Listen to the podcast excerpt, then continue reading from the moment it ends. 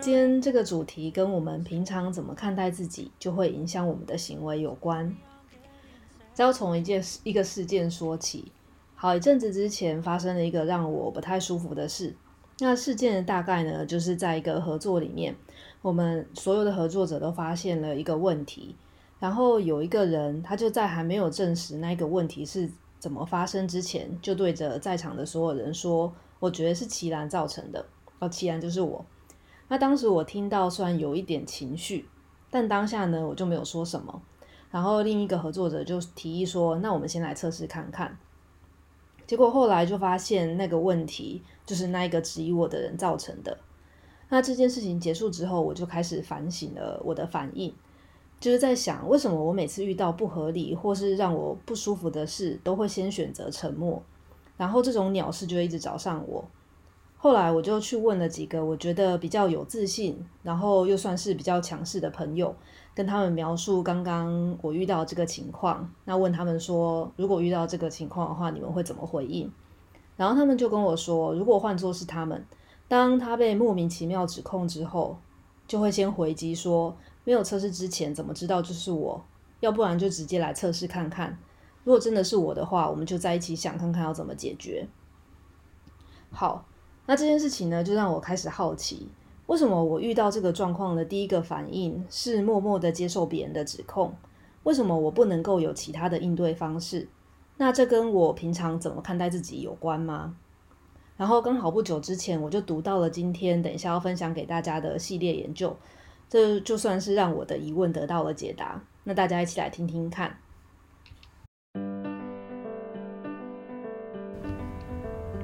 Hello，你好。科技社会设计这个节目会谈论生活中的科技如何改变我们的行为，科技背后的设计原理，科技背后所展现的人性。邀请你一起跟我们从科技中认识自己，了解社会。今天我们来聊聊酷炫的 VR，就是虚拟实境。想要跟大家介绍一下 VR，除了我们平常熟知的可以拿来玩游戏之外，还可以怎么帮助我们了解自己？那大家应该都知道动物森友会，就是它红了一阵子嘛。那在那游戏里面，我们可以自由的选择不同的外貌跟造型的虚拟角色来让自己扮演。那其实不只是动森，其实在很多有人物的线上游戏里面，玩家都被赋予了一个新的机会来扮演自己创造的一个虚拟角色。那当我们在认真挑选这个虚拟角色来代替我们体验游戏里面的世界的时候，不知道大家有没有想过，这个虚拟角色会对我们线上跟线下的行为有什么影响？那线上呢，在这里指的就是一个虚拟的空间，比如说线上游戏就是一个线上的空间，线下就是实体的生活。好，那首先呢，我们就需要先从自我观感跟行为的关系谈起。自我知觉呢，指的就是人会根据自己做出的行为来推断我们抱持的态度，或是找一个自己觉得合理的说法来解释自己的行为。换句话说，就是合理化自己的行为或判断。那合理化自己的行为或决定这个事情，大家应该都不陌生吧？举例来说，如果我们花钱买了一个自己不是很需要的东西，但如果同时这个东西造型很特别的话，这时候我们就会告诉自己。偶尔买个东西疗愈自己也很不错吧？那又或是如果我们在做一个很琐碎、无聊，然后重复性又很高的工作的时候，但我们却因为做这件事情得到很高的报酬，就是很高很多的钱，那我们就会倾向的去觉得这份工作其实好像也没有那么无聊，因为呢，这时候我们的大脑其实会透过观察到的一些外部线索，像是我们得到很多的钱。这件事情来告诉我们说，这是一件诱人的事，所以就替我们的行为，像是在做琐碎、无聊、重复的这件事，做出了一个解释。也就是说，其实这件工作其实也没那么无聊。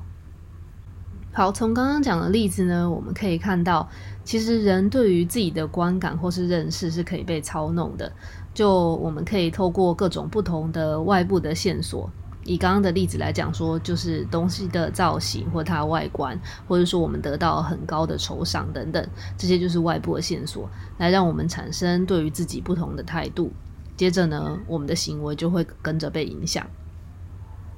那刚刚讲这些跟 VR 有什么关系？在虚拟实境里面，其实正好就提供了我们可以扮演一个虚拟角色的机会。所以呢，我们就可以透过让自己扮演一个虚拟角色，来看看自己的观感会怎么样子影响我们的行为。那在虚拟世界里面，我们就可以透过一个虚拟角色，我们称它为 Virtual Avatar，来让研究者去操弄人对于自己的认知。那今天要介绍。今天要介绍的这个研究，就是来自史丹佛大学的一个研究团队。那他们想要了解说，当人们化身为一个虚拟角色来体验一个虚拟场景的时候，他们的自我观感会不会改变？那又会怎么样子影响自己后续的行为？所以在这个实验里面，研究者他就邀了一群人来到实验室，然后呢，把他们随机分配到三个不同的组别。那这三个不同的组别里面，他们会分别在 VR 里面看到自己化身为不同程度吸引力的虚拟人物，就是一组是化身为外表非常正、非常帅的人，然后另外一组是中等吸引力的人，然后另外一组又被化身为低吸引力的虚拟角色。好，所以在 VR 环境里面呢，他们就会看到一面镜子。然后这三个不同组别的人在镜子里面看到自己，就会有是非常有吸引力的那一组，跟中等吸引力的那一组，跟没有很没有很有吸引力的那一组。那外表高吸引力的那一组呢，他就会看到自己是成为一个面容比较好看的一个虚拟人物，但低吸引力的那一组，他就会看到自己变成一个五官不是很对称的虚虚拟人物。好，那接着。实验者就开始让这群受试者来跟实验同盟互动。实验同盟也就是 Confederate，指的就是说，在实验里面，他会依照研究者提供的一个固定的剧本来演出。然后，这个目的其实是为了要做出一系列固定的行为，来诱发那些实验参与者的特殊反应。那实验同盟的行为呢，都是事先就控制好的，由实验者控制。那研究者就会由这个研究者控制，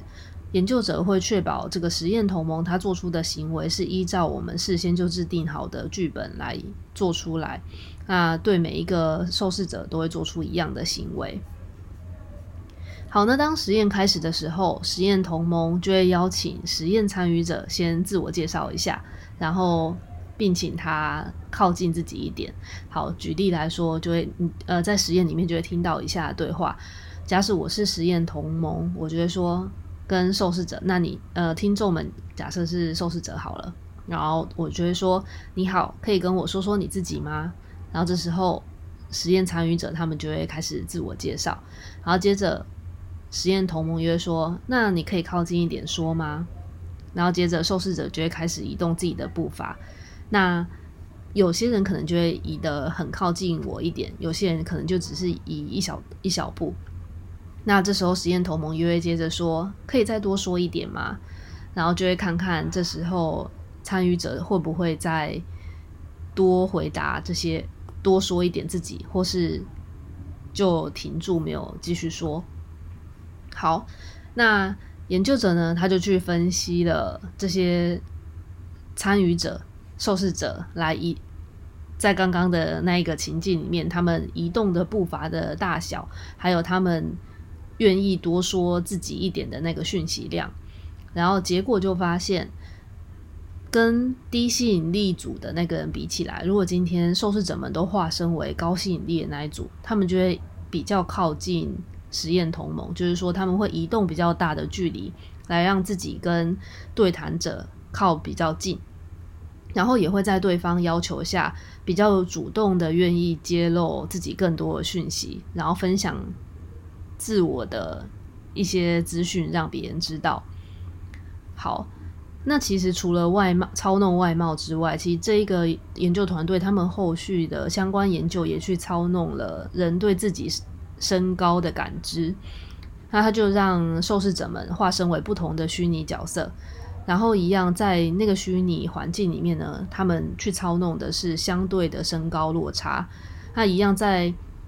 虚拟的环境中，他们会跟另外一个实验同盟对话。然后接着这一群受试者就会被分为高身高组跟低身高组。那高身高组的这一组，他们就会看到自己在跟一个矮自己十公分的另一个虚拟角色互动。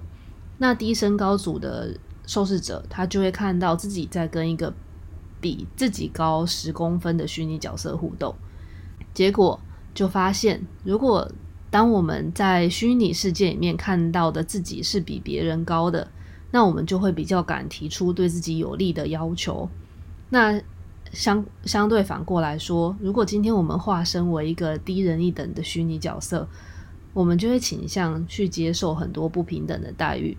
那在他们的实验里面，他们其实就是去让受试者们去分对分钱，然后会让实验同盟说：“我要给你比较少的钱，然后你要不要接受？”这样，然后就会发现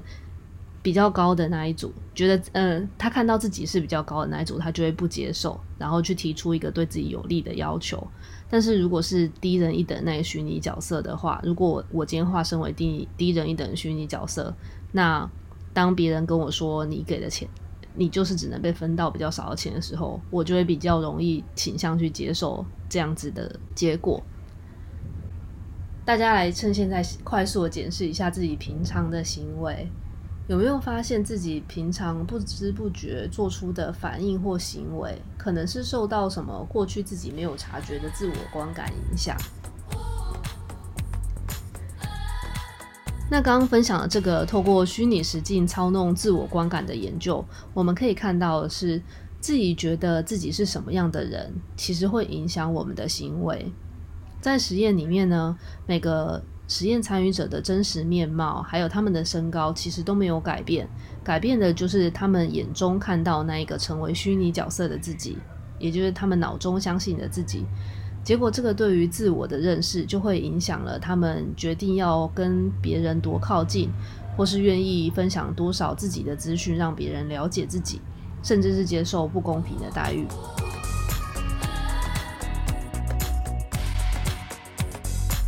那回到研究外的人生，我们来观察一下自己的行为，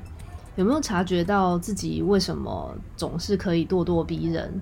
或是为什么好像对人都有一种防卫心，好像总是被说不够有自信，又或是每次都愿意担下一些苦差事，